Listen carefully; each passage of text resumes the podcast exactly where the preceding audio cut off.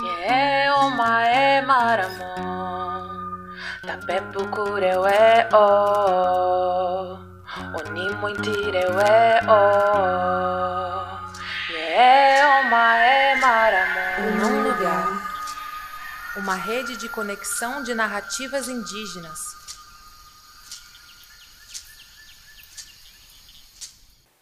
Saudações, amigos e parentes! Como vai a sua existência? Essa atividade tem o apoio da 17ª edição do Programa de Valorização das Iniciativas Culturais 2020 e foi gravada seguindo todas as orientações de prevenção contra o coronavírus. Este é o segundo relato de uma série de episódios em que conheceremos oito universos em expansão e retomada.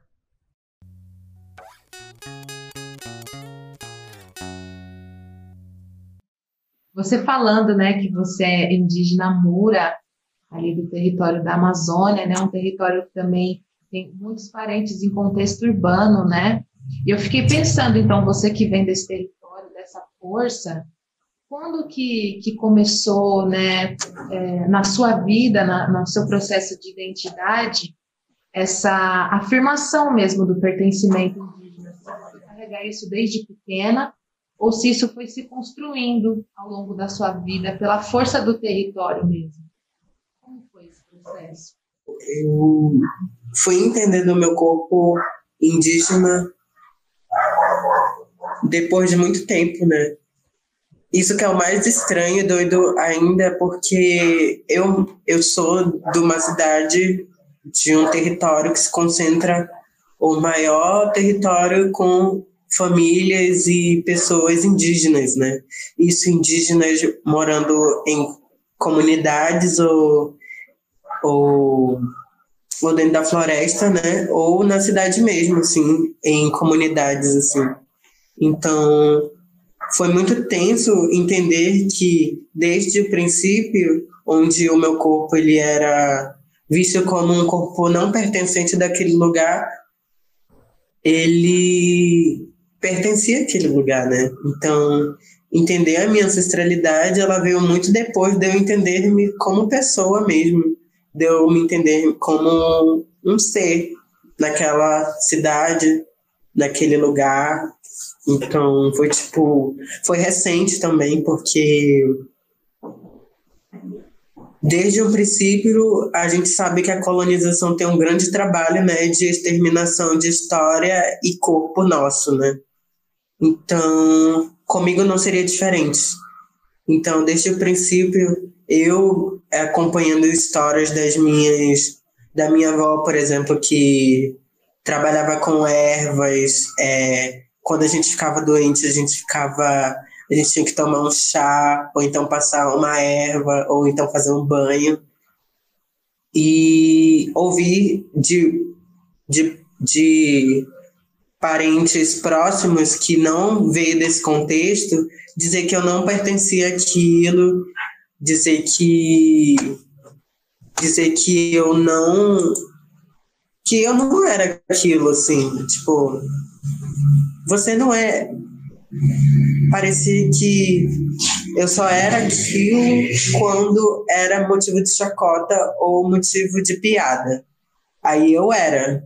Aí se eu me falava, se eu me questionava sobre eu sou ou não, aí já não era. Então eu sempre fiquei nisso assim. Aí tipo eu ficava, gente, mas eu sou ou eu não sou? Aí eu fui pesquisar que isso foi recente, assim. A minha adolescência, ela não foi presente é, essa busca, né? Porque eu ainda estava entendendo quem eu era de fato, quem eu realmente era. Ainda mais sendo um corpo trans, né?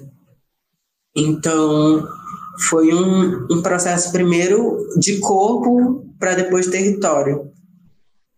Então, o corpo veio antes do território. Só que aí eu entendi que o corpo e o território são duas coisas que não se desgrudam, né? Elas estão ali presentes e elas são uma, assim como a vida da arte. A, a arte não se desprende da vida, nem a vida se desprende da arte.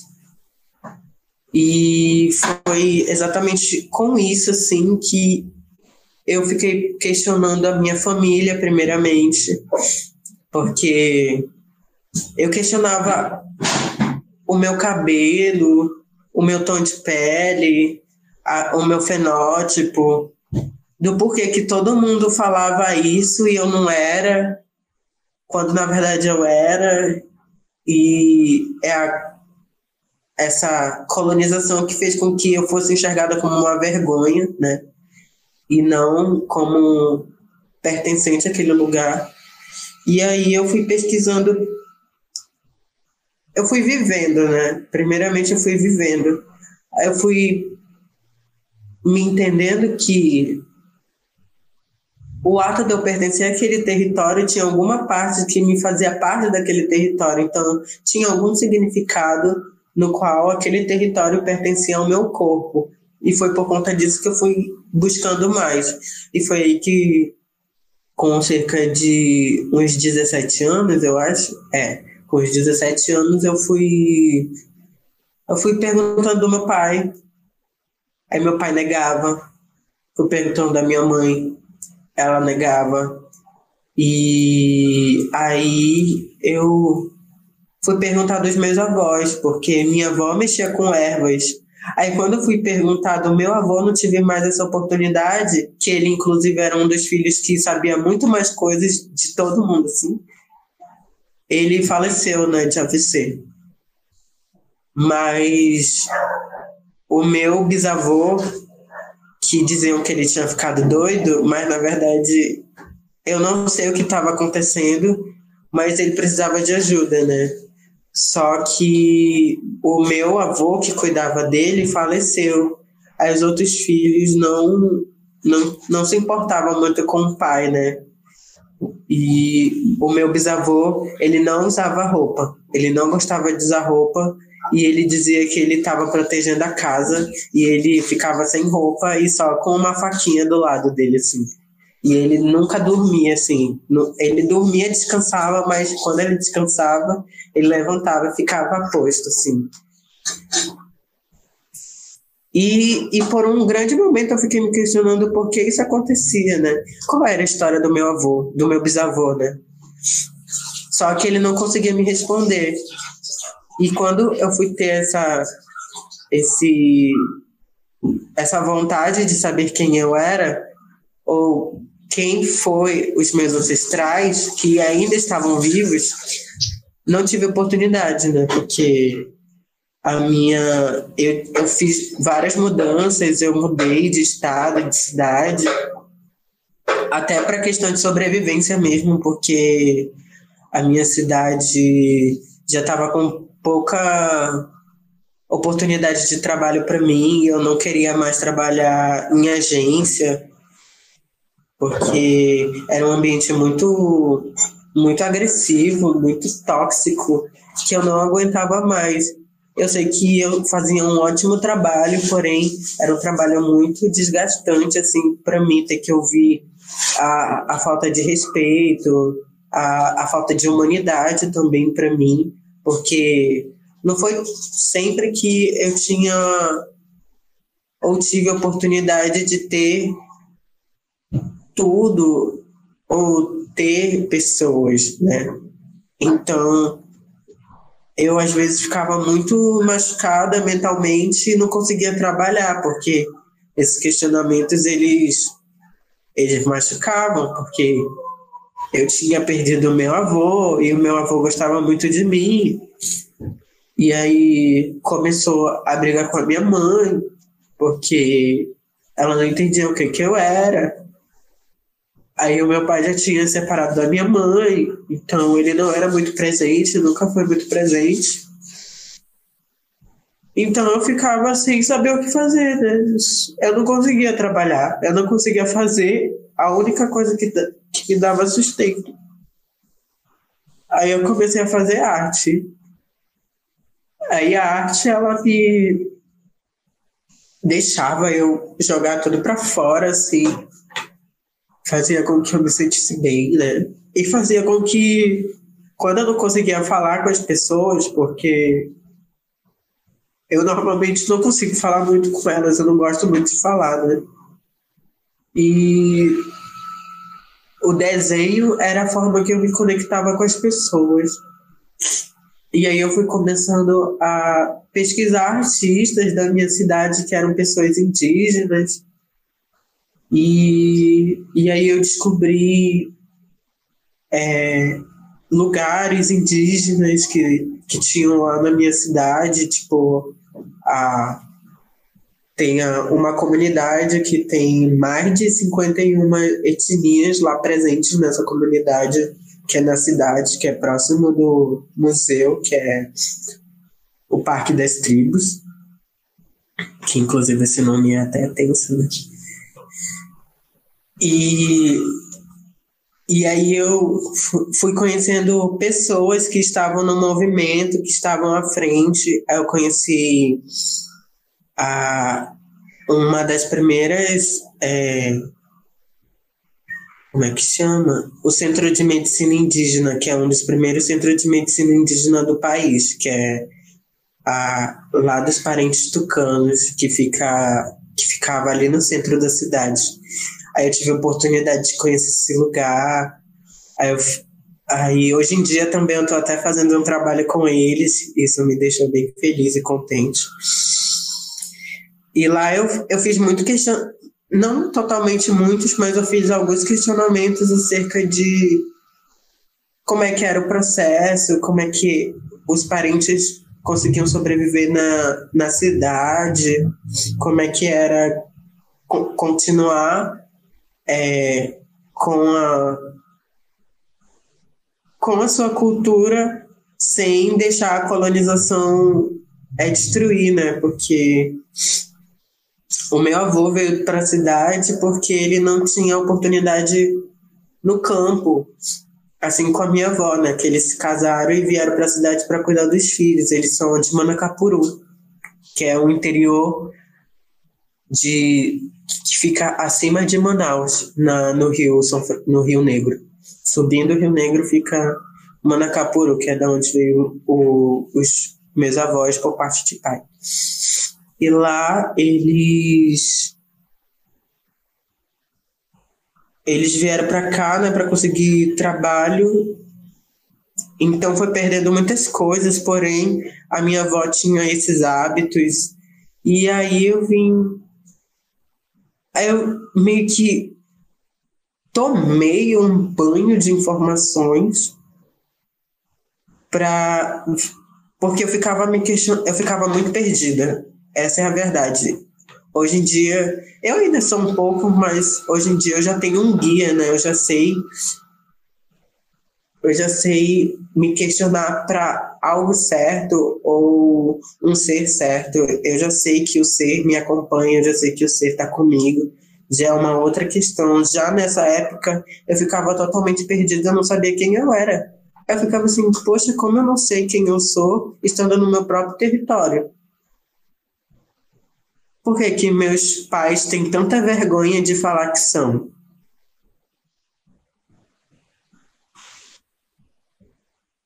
Aí eu, eu decidi a, a entender que os meus pais eles estavam presos ainda nessa, nessa ideia que a colonização plantou né, na cabeça de todo mundo. Então, isso era uma vergonha, isso era uma coisa ruim. Então, decidi, por conta disso, é, buscar eu mesma essas informações. Ir atrás dessas informações.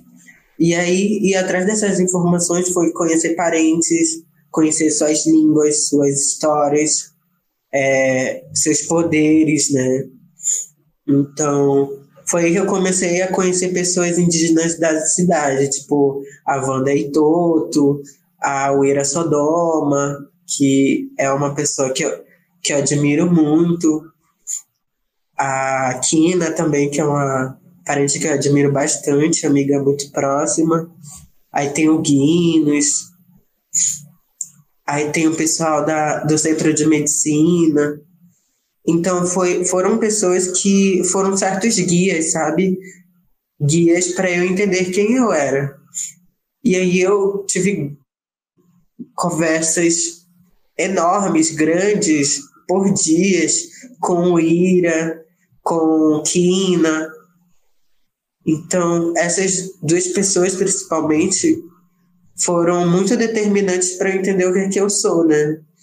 Porque eu me questionava muitas coisas e eu ficava assim, gente, como é que é para vocês, né? E, e, tipo, eles são mais velhos do que eu, são ancestrais vivos, né? E aí eu descobri e reconheci o trabalho da Kina, que a Kina ela trabalhava com ela trabalha com grafite. E ela coloca nas ruas imagens, figuras, ela às vezes, que eu ficava assim, gente, olha, isso é possível. Isso é possível.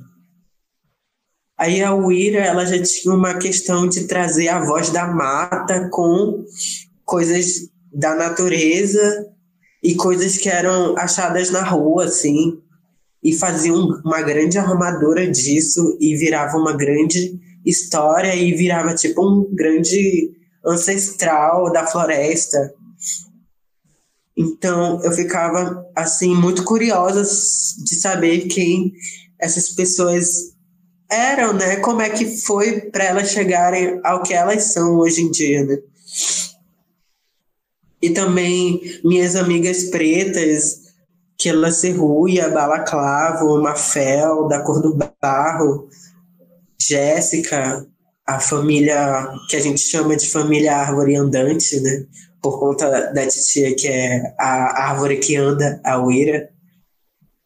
E estar presente dessas pessoas foi realmente estar presente de eu mesma, assim, de eu saber quem eu era ou de descobrir quem eu era.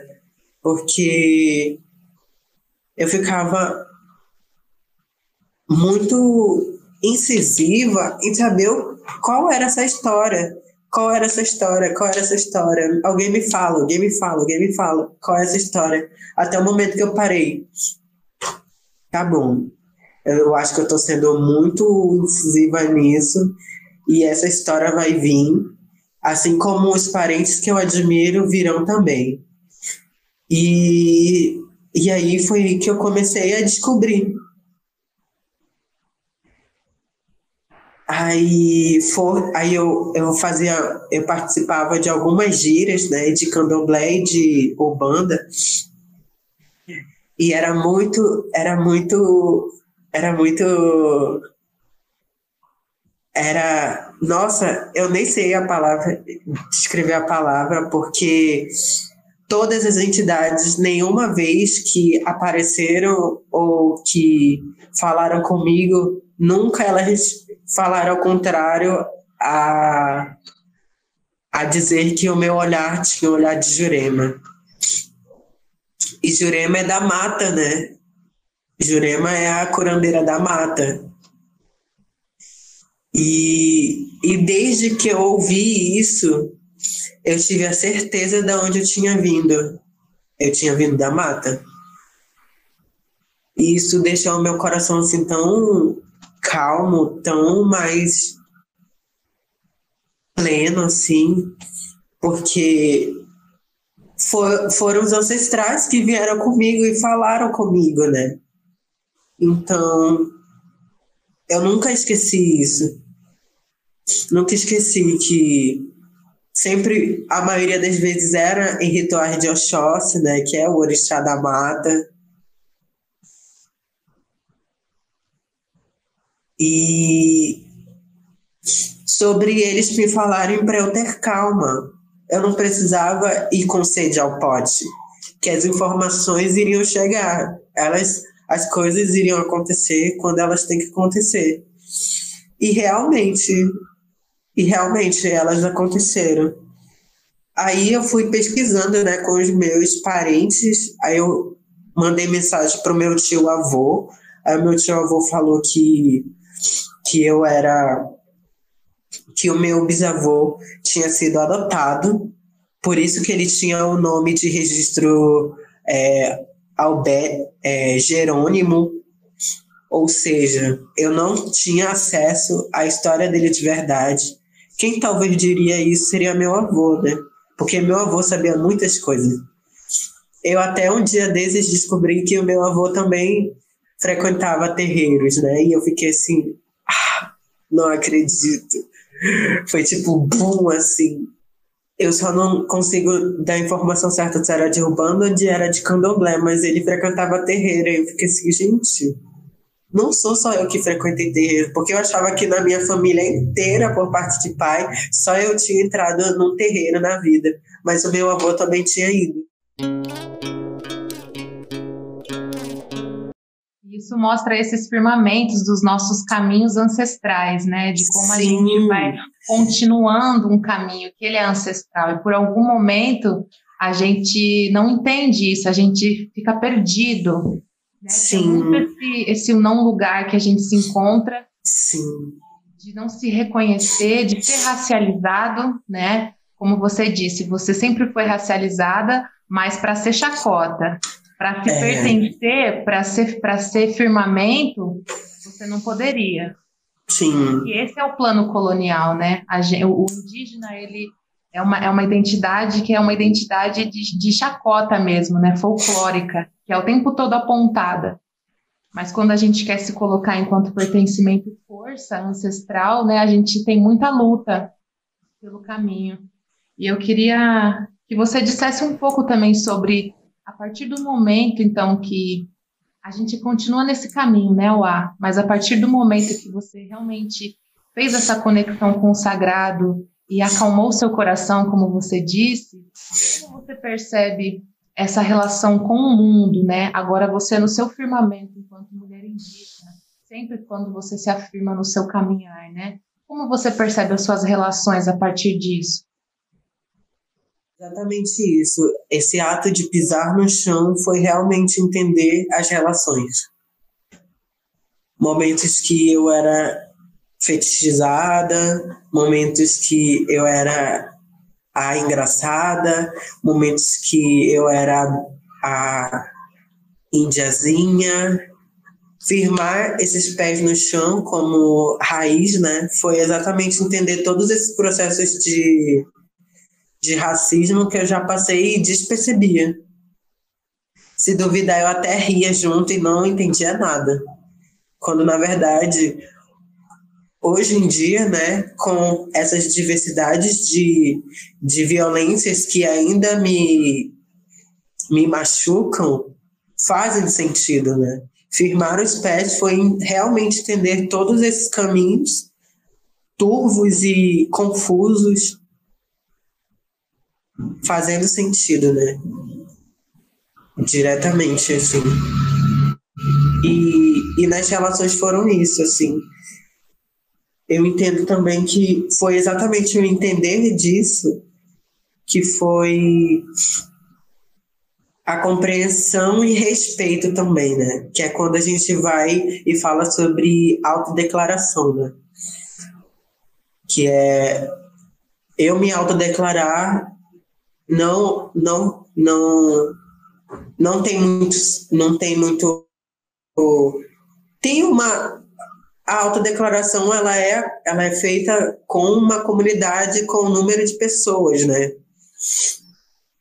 E entender isso foi acontecer isso porque personalidades que eu tinha com, como uma grande referência e como uma grande é, admiração, hoje em dia está no meu ciclo de amizades, está no meu ciclo de trabalho, ou eu já, de alguma forma, me conectei com essas pessoas. Então, essas conexões e entendimentos, elas são muito respostas dessas coisas que estão acontecendo e que ainda vão acontecer. Porque eu tinha muito medo, eu tinha muito medo de pelo fato de não ter esse lugar, de tipo, não, você não é isso. Você é uma farsa. Você não é de verdade. Sendo que é a colonização que fala que você não é de verdade, que você não pertence a esse lugar. E não os parentes. Os parentes ainda têm grande, grande é, coisas para aprender e porque eles foram colonizados, assim como a gente que está na cidade. A colonização não foi só para uma determinada é, tampa de pessoas, né? Foi para todo mundo. Tanto que se tem parente que é transfóbico ou que é racista, não, não, eles não têm totalmente culpa porque essa culpa é branca, né? A culpa é branca. O racismo, ele é branco. Então, todas essas ideias, histórias e aprendizados, eles são brancos coloniais. Não digo branco cor de pele, porque e sim branco contexto, né? Porque as pessoas também elas gostam de usar muito isso como, ai, mas eu sou branco, então você me odeia. Não, a branquitude como estrutura. Então, tem alguns parentes que eles produzem essa branquitude, mas eles podem também não reproduzir. E eles estão abertos a não reproduzir porque as pessoas precisam entender também que são mais de 500 anos de colonização, né? Então, não é de uma hora para outra. Não foi de uma hora para outra que eu entendi que eu sou Aua. Não foi de uma hora para outra que eu me entendi enquanto uma travesti, enquanto uma pessoa trans. Foi um processo. Então, assim como os parentes é um processo, porque todas essas histórias de que é necessário entendimento e e repensar sobre elas foram trazidas, elas foram colocadas, elas não existiam, né? Porque, tipo, se a gente fala hoje sobre transfobia e racismo, isso foi uma problemática trazida. Porque a gente tem exemplos como Tibira, como Chicamani Congo, que foram pessoas é, não normativas originárias.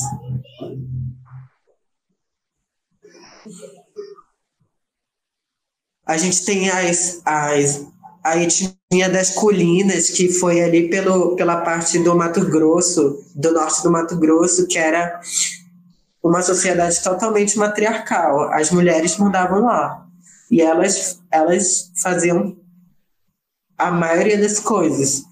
Quando a gente sobe para o norte aqui, aonde, da onde eu vim, ali em Manaus, a gente tem as Amazonas, que é uma sociedade, que era uma sociedade matriarcal. Então, é, entender essas intersecções foi entender quem eu sou e quem eu posso ser e sobre o respeito também, né? Sobre o respeito do caminhar. O caminho, ele tem aprendizados, ele tem tarefas, ele tem sacolejo mesmo, assim, de tipo, tapa na cara, se tu não tá afim, não vai ser diferente. Você precisa me ouvir, porque, né, o caminho é o ancestral falando com você e dizendo você não está afim de me ouvir, você queria que eu, estivesse, que eu estivesse aqui, agora eu estou, então você tem que me ouvir. E você falando assim, eu fiquei pensando em tantas coisas, né? Dentro desse caminhar que, que remonta assim com as memórias dos nossos ancestrais e com esses ensinamentos que a gente aprende, com várias guianças, né? Como você pontuou, é, muitas pessoas que, que te ajudam, que te ajudaram e ainda te, te, não sei se é bem ajudar a palavra, mas é caminhar junto, né? Essa guiança mesmo, né? Esse ensinamento. Você acha que, dentro desse caminhar, o que você acha que potencializa esse caminhar, nós, enquanto indígenas em retomada, né? Processos e ações que a gente pode fazer dentro dessa calmaria, né? Dentro dessa escuta, a gente segurar um pouco a nossa ansiedade em relação a essas angústias você acha que a gente pode fazer que potencialize o nosso processo e o que despotencializa também, né? Que é sobre escutar, né? Eu acho que essa é uma grande potência para nós, parentes, porque a gente já veio dessa cultura, né? Se hoje em dia não existe todas as línguas é, de etnias diferentes escritas é porque elas foram passadas pela escuta, pela fala e pela escuta. Então, logo a gente entende que esse é o ponto principal das nossas conexões e reconexões, né? Então, a partir disso, a gente consegue é, caminhar juntos e sermos mais fortes, sermos mais potentes, sermos um, né? Todos sermos um. Eu acho que também o além da escuta e da fala, a visão. Mas não a visão no literal. Também ela no literal, né? Porque a gente precisa enxergar o outro, mas a gente precisa enxergar o outro por dentro. Enxergar o outro de uma outra forma. Enxergar, enxergar também uh, a, as diversas violências que ambos passamos, do porquê estamos projetando aquilo e como a gente pode consertar. Porque a gente tem essa possibilidade do conserto, a gente consegue visualizar o outro para poder ensinar, para poder aprender com aquilo também. Então, temos a fala, a escuta e a visão. A visão para dentro, né? A visão para dentro para ela reverberar na fora. Uh, e que mais? É, eu acho que são esses três pilares, a gente poder falar e ouvir de verdade, né? E poder ver de verdade, sem os olhos, mas ver com o coração. A espiritualidade, ela faz parte da gente, né? Então, se a gente consegue ouvir falar a nossa espiritualidade, a gente consegue vê-la, né? E se a gente vê, a gente sente. Então, se a gente sente, a gente consegue falar e ouvir. E pensando aqui, ah, a sua relação mesmo com, com a arte, que é a sua vida, né? A sua essência vital e o que você coloca no mundo, né? Com, com todas as suas ferramentas e como, é, a partir desse, do seu processo de retomada, porque você sempre foi artista, né? Você sempre teve essa essência dentro de você e que de algum tempo, e depois de algum tempo ela foi se manifestando dentro do pertencimento, da identidade indígena também, né? Eu queria que você contasse um pouco desse seu processo de vida, arte, dentro da, da retomada, né? Ela é sempre o resultado daquilo que eu vivo ou daquilo que eu busco em viver, né? Ela fala sobre esses portais que eu me conecto e reconecto, vejo e sinto. E falar dela é falar de mim. E não só de mim, porque às vezes até as pessoas que não me acompanham, não me olham, não me veem de verdade, elas só, só acompanham o que as pessoas falam, ela acha que tá muito simples o, o que elas veem, mas na verdade tem todo um contexto por trás sobre uma vivência, sobre uma transformação, sobre algo que eu vi. E também é, entender o processo dos parentes, entender os processos dos parentes de grafismo foi muito é, conectivo para minha arte, porque a, as ilustrações que os parentes fazem também falam muito sobre essa conexão ancestral da fala e da escuta, né? Então, pensar nessa minha arte foi pensar sobre o que, que eu falo e o que, que eu estou ouvindo e sobre o que, que eu vejo. Assim. Às vezes eu vejo uma amiga dançando, ou então eu imagino um universo onde várias pessoas semelhantes a mim, não iguais, mas semelhantes, possam viver bem, vivas, em harmonia com seus cabelos, com os seus tons de pele, com as suas é, nomenclatura sem a, a exigência de falar você é isso, você é aquilo. O que, que é isso para você, né? Porque a colonização ela aparece muito para complicar as coisas também, né? Isso colocando nesse contexto da arte, assim, que é sobre arte contemporânea, artes é, neoclassicismo, barroco, é, várias escolas artísticas que são que vão definir o que é tua arte, quando na verdade elas não são nada, assim. Elas só são contextos eurocêntricos que apareceram na arte, só porque a arte acreditam que veio de lá, né? Sendo que a arte, como um todo, já estava em todos os lugares. Porque a arte veio para ser comunicável em todos os lugares. Ela não nasceu de um lugar, ela não nasceu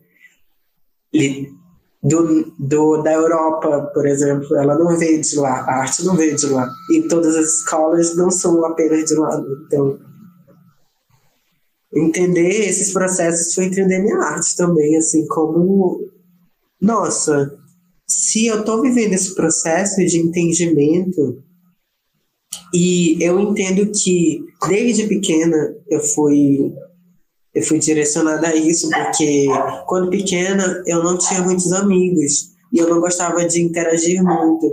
Eu ficava em casa desenhando. Minha mãe já trazia vários papéis e canetinhas para eu ficar desenhando, riscando. Eu riscava os cadernos dos meus irmãos.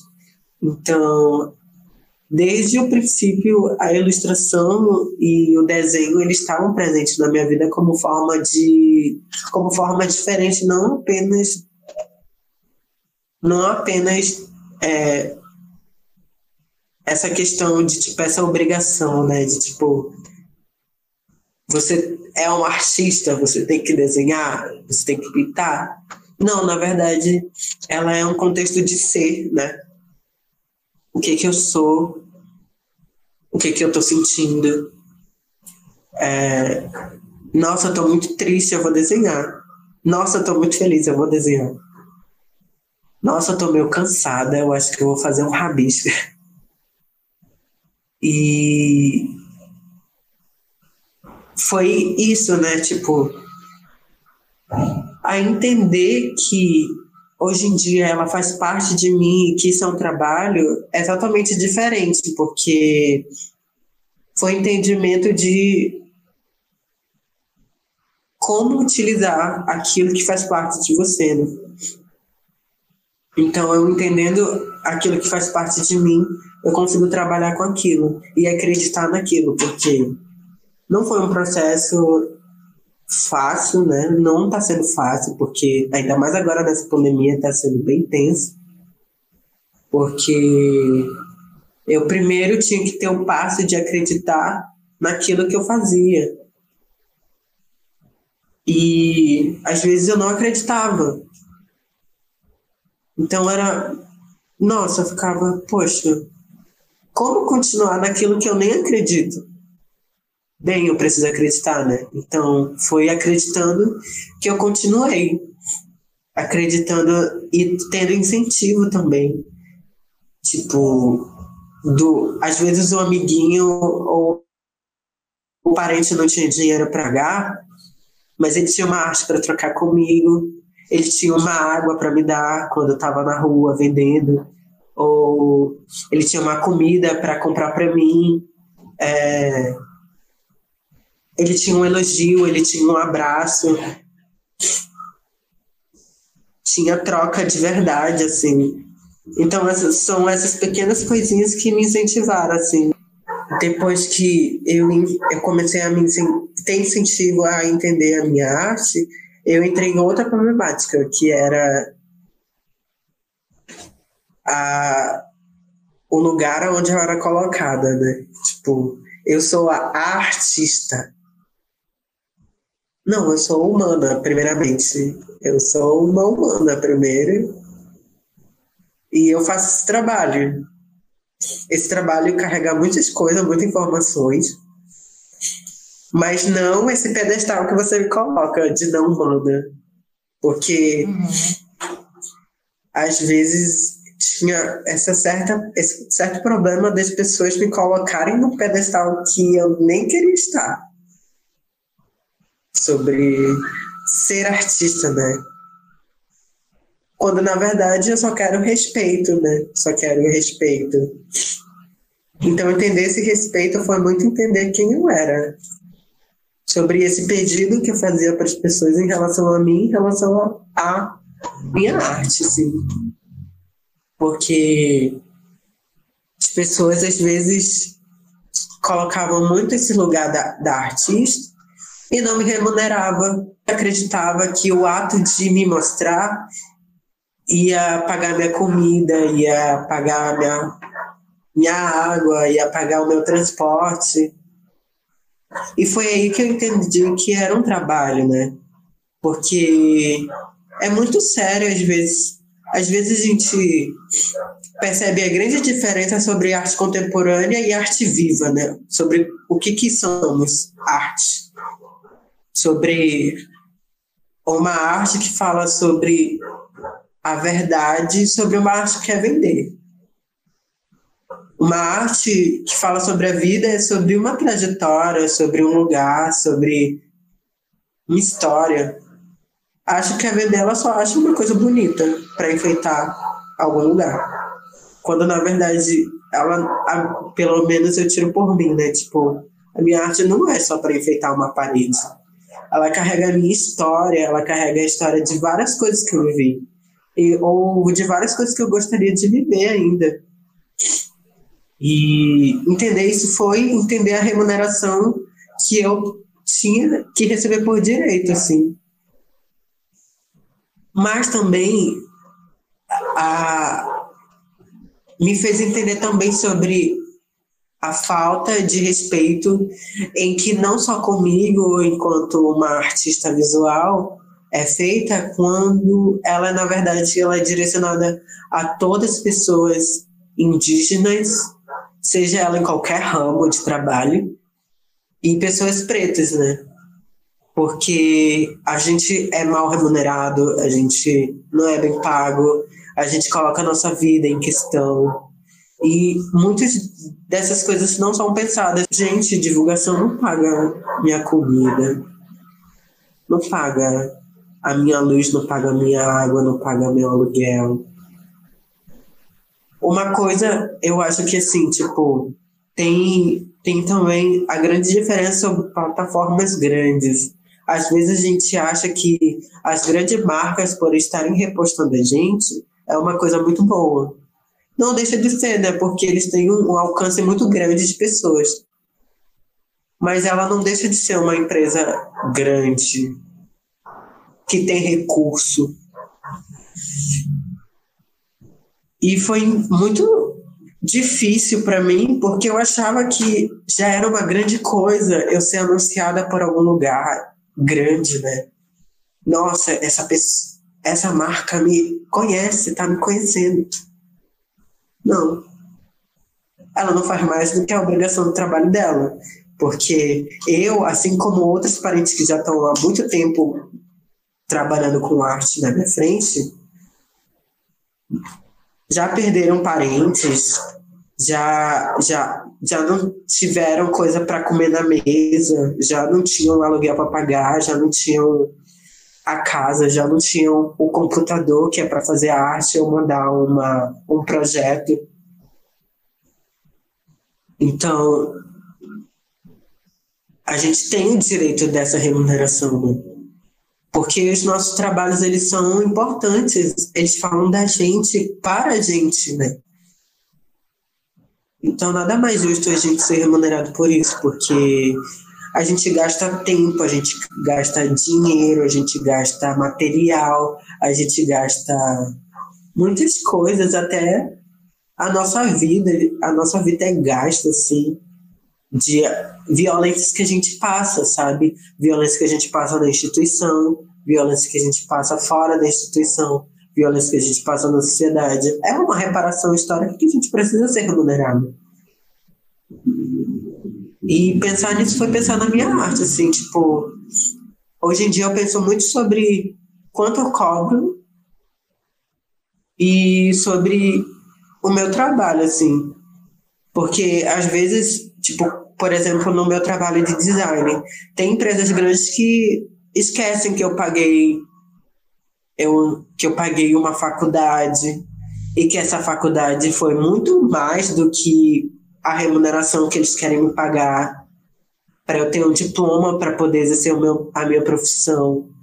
É, esquecem que eu perdi é, materiais, tive que comprar outros. Esquecem que eu preciso comer, porque senão, se eu não comer, ou se eu não tomar água, eu não vou ter energia suficiente para trabalhar. E a gente tem que colocar isso em questão. Só que também a gente tem que ter cuidado. Uma coisa que eu aprendi nesse tempo de trabalho, tanto de design quanto de artista, é que a gente tem que ter muito cuidado com, com quem a gente fala. Isso na vida pessoal também, né? A gente tem que ter muito cuidado, porque às vezes a gente se abre de uma maneira muito muito vasta para alguém que só tá ali para te sugar. Quando a gente necessita se abrir apenas para que para aquelas pessoas que a gente sente e consegue enxergar de verdade, porque tem pessoas que elas não acreditam em você elas não estão ligando se você tá bem. E elas só querem a demanda delas respondidas, né? Pronto, eu quero minha demanda, você disse que ia fazer. Não tô nem um pouco afim de saber como você tá, o que você tem feito, eu só quero que a minha demanda seja entregue no dia que você respondeu. Quando na verdade um design ancestral, né, no caso, que é um, um trabalho meu, ou uma arte ancestral que é minha, ela tem muito mais do que um produto. Ela não é só um produto. Ela carrega muita coisa. Então, por exemplo, eu estou muito agradecida por vocês também, porque vocês tiveram essa importância de falar comigo, de entender o meu espaço, o meu tempo, porque, nossa, é muito triste às vezes. Eu fico assim muito triste porque as pessoas só querem saber dela, só querem saber da arte que não está finalizada, da do da coisa que não foi entregue, do e-mail que não foi respondido, sem ao menos perguntar se eu estou bem. Porque tipo, tem coisas muito sérias acontecendo. Eu tô fora da minha cidade, minha mãe tá distante, meu pai tá distante, minha família tá distante. Eu, às vezes, tenho coisas que. É, atravessamentos da minha mãe que ninguém entende.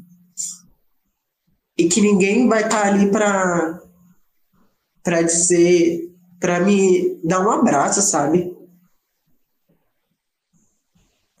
Elas só querem que o e-mail seja respondido ou o trampo seja entregado. Então a gente tem que ter muito cuidado. Entender nossos processos e tempos também, porque é o entendimento desses processos e tempos que faz com que a gente entenda a necessidade de cada pessoa. Entendendo a necessidade de cada empresa também, assim, porque eu já tive experiência com empresas que eu não consegui entregar o que elas queriam e o que eu tinha falado.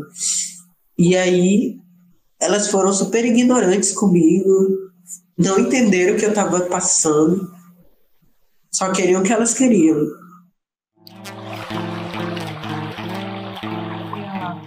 Você falando isso me fez pensar. Primeiro, quero te agradecer muito. Assim, a gente agradece muito por você estar aberta, contando a sua história, porque a gente sabe o quanto é difícil. Quando a gente conta, a gente revive, né?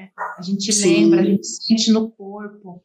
Então, te agradeço muito por você é, ter essa generosidade mesmo de contar a sua história, para que a gente seja. A nossa intenção aqui é que a gente se fortaleça mesmo, né? As nossas histórias, elas se esbarram em muitas coisas, são muito semelhantes os nossos processos de violência, né?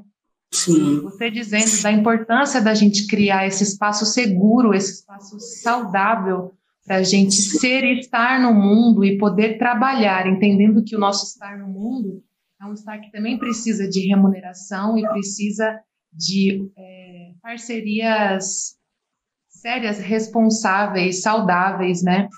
Sim. Aproveitando que você estava contando que você, infelizmente, né, e eu também, enfim, acredito que muitos artistas periféricos, assim, têm essa experiência, indígenas, essa experiência de ter essa, essa linguagem, essa comunicação violenta que acontece por, por é, o, o, acho que os tempos que são diferentes, esses tempos das narrativas que são um pouco diferentes, esses entendimentos, né?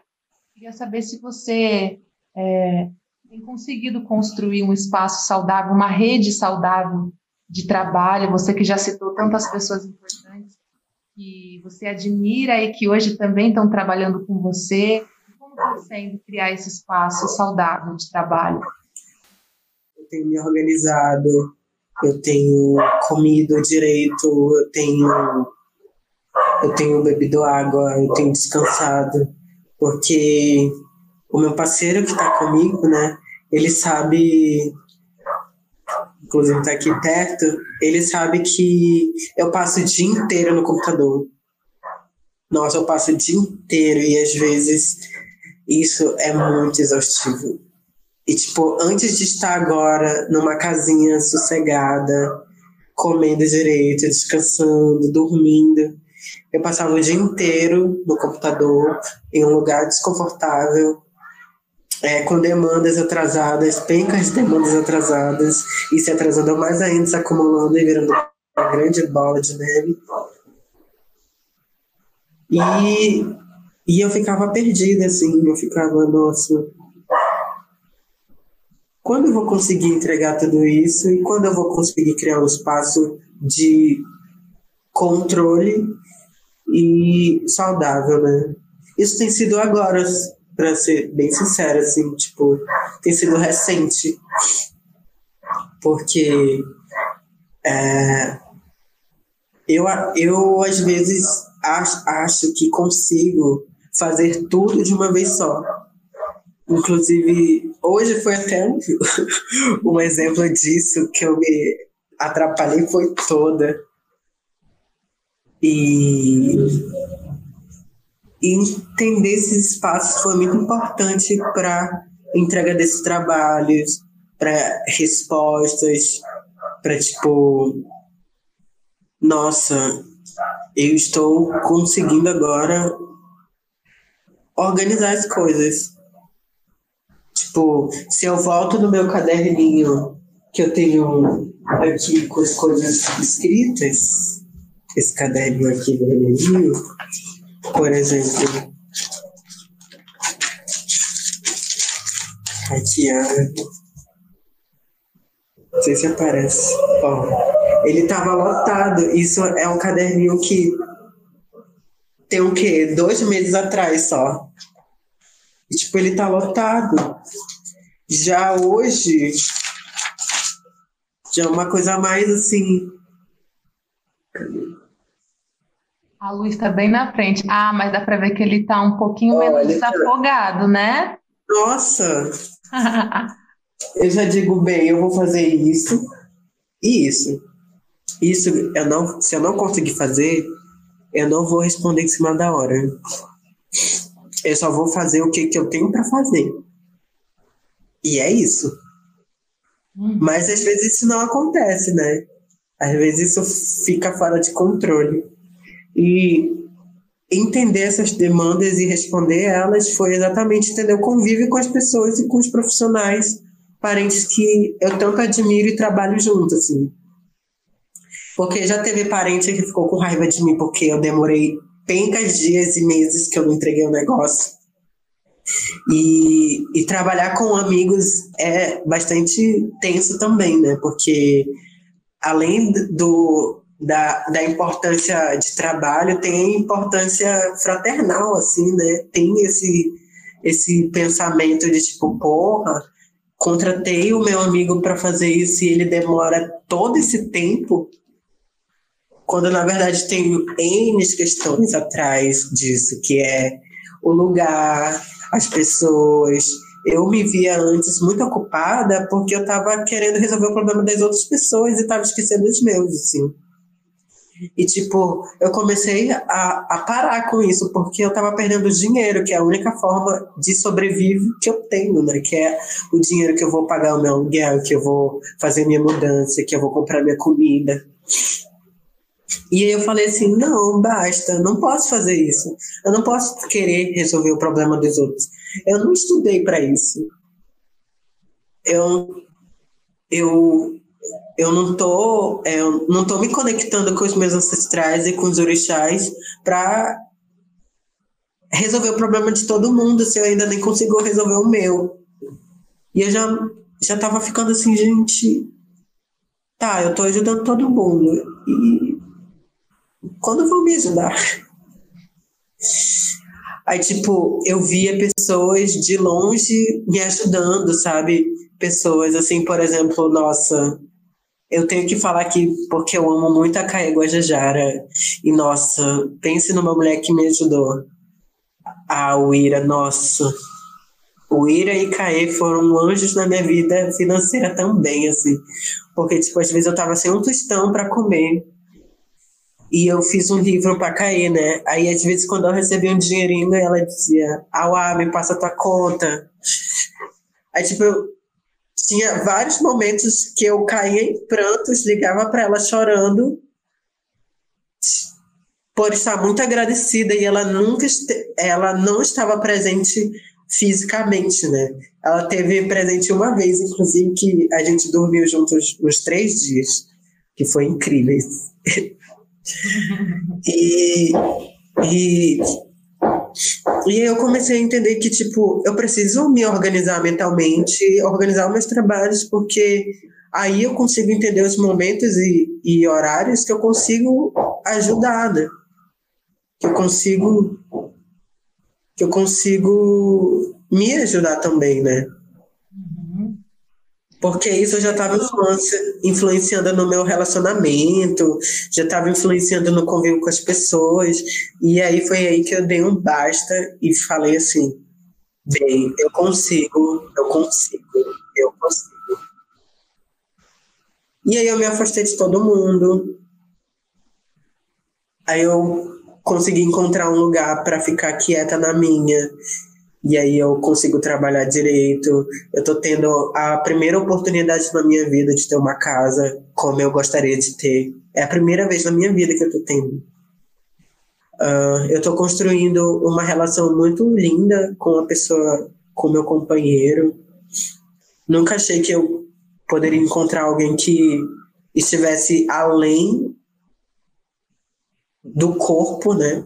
E além dos interesses financeiros, assim, porque eu me vejo enquanto artista nesse hype paulista que é. Nossa, eu fui descobrindo cada coisa assim que ficava, gente, qual a necessidade de você estar tá fazendo isso? Energias ruins sendo jogadas em mim, sendo que eu não fiz nada me colocando em opiniões para ser a, a ditadora de opiniões só porque é a OA que vai falar. Sendo que, gente, eu não sou ditadora de opinião nenhuma. Eu só quero fazer o meu ficar viva e comer, ficar na minha casinha, fazer os meus trabalhos. É só isso que eu quero. Então, entender esse afastamento também, afastamento de tudo, né? De todos também foi entender os meus tempos, os meus processos, assim, de tipo. Nossa, eu tenho dormido. eu tenho dormido bem, bastante. Eu tenho me hidratado, eu tenho comido direito, porque tem um cozinheiro aqui, babadeiro. e e, tipo, eu tô sendo cuidada de verdade. Eu tô me cuidando de verdade. Finalmente, sabe?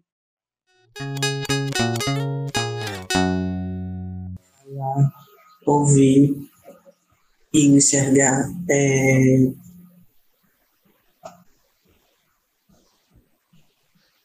Ser a sua verdade. Eu acho que quando a gente é a nossa verdade e a gente acredita naquilo que a gente projeta, isso reverbera e isso faz muito mais sentido depois de um tempo, porque a gente se questiona muito, a gente se questiona bastante, nossa, a gente é um poço grande de questionamentos. E a, a, o grande erro da gente, talvez, é achar que essas respostas vão vir tudo de uma vez e quando a gente acredita na verdade que a gente que a gente se questiona primeiramente, né? As respostas vão vir, elas vêm, elas sempre vêm, gente. Que a gente tenha calma. Sabe a, o tempo de crescimento de uma planta? A planta ela precisa ser colocada numa terra boa. Essa terra boa a gente pode pode pode ilustrar como as coisas que você vem é, pegando, né? Pegando e colocando nessa planta, que é colocando essas informações em você. E esses nutrientes que são colocados, que é enxergar, que é falar, que é ouvir, você vai crescendo. E se você não, não vai pegando esses nutrientes é, de maneira correta, você vai é, engilhando, né? Vai, vai morrendo. E, e sobre a pessoa regar, né? Ou a natureza regar as plantas, são os ancestrais que te regam com as informações. E como a natureza, a água não cai todo dia, a chuva não cai todo dia. Ela pode cair hoje, ou não, ela pode cair mais tarde, não sei. Ou ela não cai nem hoje nem amanhã, mas ela pode cair depois de amanhã. Ou ela pode passar talvez um mês sem cair água, mas ela vai cair. E é com essa água que você vai beber e se nutrir e se enraizar entender que todos esses lugares que a gente passa e caminha, a gente se enraizou um pouco. E foi as águas que essas pessoas trouxeram foram nutrientes. Nutrientes de lembranças. Nutrientes de vidas que você viveu. Nutrientes de você mesma. Sabe uma parte de você? Você se nutriu de você mesma então, é se nutrir da sua própria verdade. É isso, sim. Essa mensagem que eu tenho. Para todos os parentes que puderem ver ou ouvir, né? E se imaginarem nesse rio, nesse rio. Imagina agora que você está no rio, ou está na beira do rio. E é uma raiz, uma raiz pequena encostando no rio aquele rio talvez seca ou ele enche. E dali você vai beber um pouco desse nutriente e vai crescer, vai se multiplicar e vai virar outros galhos e outras plantas e vai vir um pássaro que vai pegar uma folha e vai colocar no ninho dela que vai dar vida a outros animais. Então, entender que a gente faz parte de um ciclo muito grande e que a nossa presença e espaço corpo, né? Eles são importantes para muitas vidas, não só a nossa, mas da natureza mesmo, da natureza da gente, assim, do que somos e do que podemos ser.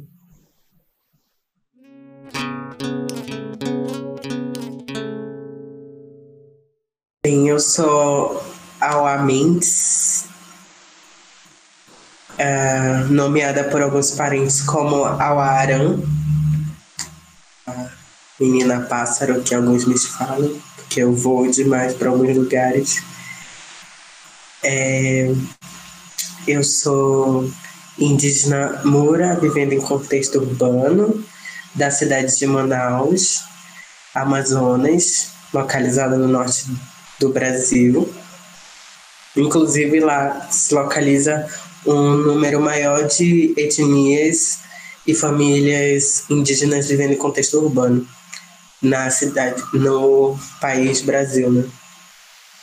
E eu tenho 22 anos atualmente, sou designer gráfica, sou ilustradora, grafiteira, pichadora, performer, é, às vezes brinco com fotografia, com vídeo.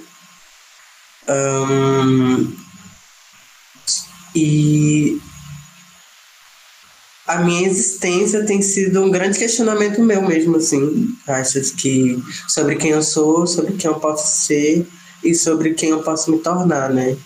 Então, me apresentar ou falar de mim é sempre uma mudança, um, uma transformação, um pássaro voando, né? Sempre um pássaro voando e deixando uma pena para trás.